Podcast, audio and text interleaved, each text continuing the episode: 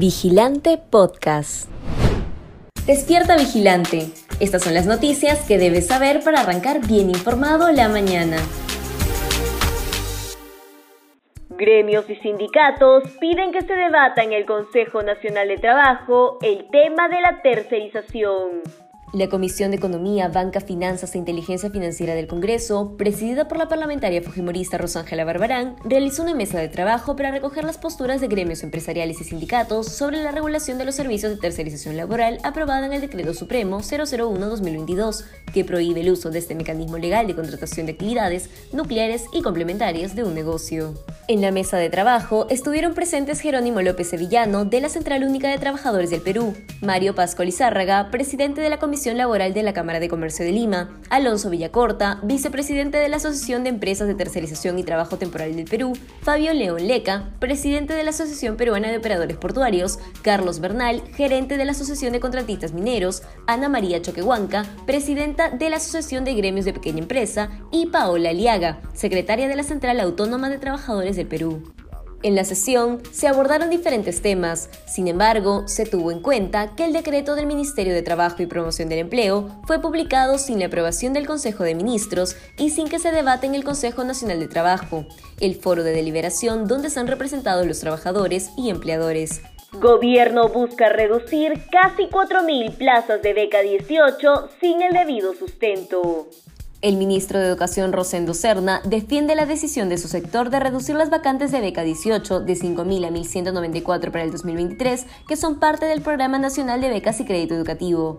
La medida afectaría, según el oficio de la congresista Norma Yarrow, a 400.000 estudiantes. El primer argumento que mencionó Cerna es que la finalidad de este recorte, en más de 76 millones de soles, es dirigir el presupuesto al proyecto que impulsa el gobierno de ingreso libre para las universidades, una propuesta cuya inviabilidad se señaló desde la campaña. A ello se sumó que de aprobarse en el Congreso tendría que replantearse el rol de Pronavec para que se alinee a la propuesta que impulsa el gobierno. Además, criticó que la entidad publica el reglamento sin hacer un análisis previo. Cabe resaltar que el propio gobierno designó como titular de Pronavec a María Tarazona, quien fue cuestionada cuando cumplía el cargo de viceministra, dado que no tenía el perfil ni la experiencia para el puesto.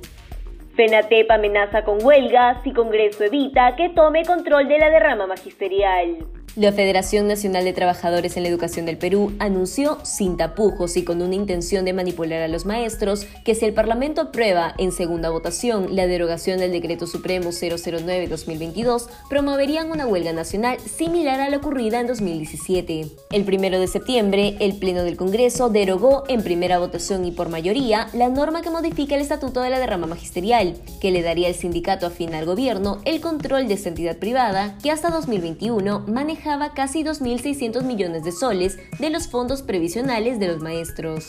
El subsecretario del FENATEP, Segundo Vázquez, no disimuló el chantaje al Congreso en su propio recinto, cuando anunció que si el Congreso aprobaba la derogación del decreto, iniciarían una huelga nacional.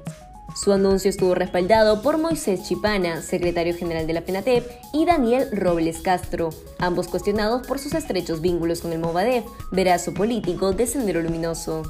Minsa anuncia que mascarillas serán solo obligatorias en hospitales y transporte público. El Ministerio de Salud anunció este jueves 22 de septiembre la flexibilización de algunas medidas para hacer frente al COVID-19.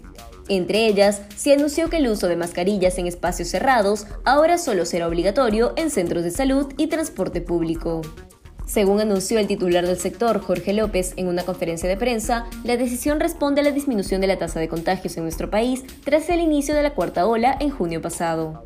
Además, también anunció que ya no será obligatorio presentar el carnet de vacunación que se exigía para la entrada a centros comerciales, mercados, supermercados, locales de asociaciones deportivas, locales de diversión, conciertos, teatros, cines, gimnasios, iglesias, restaurantes y otros conglomerados.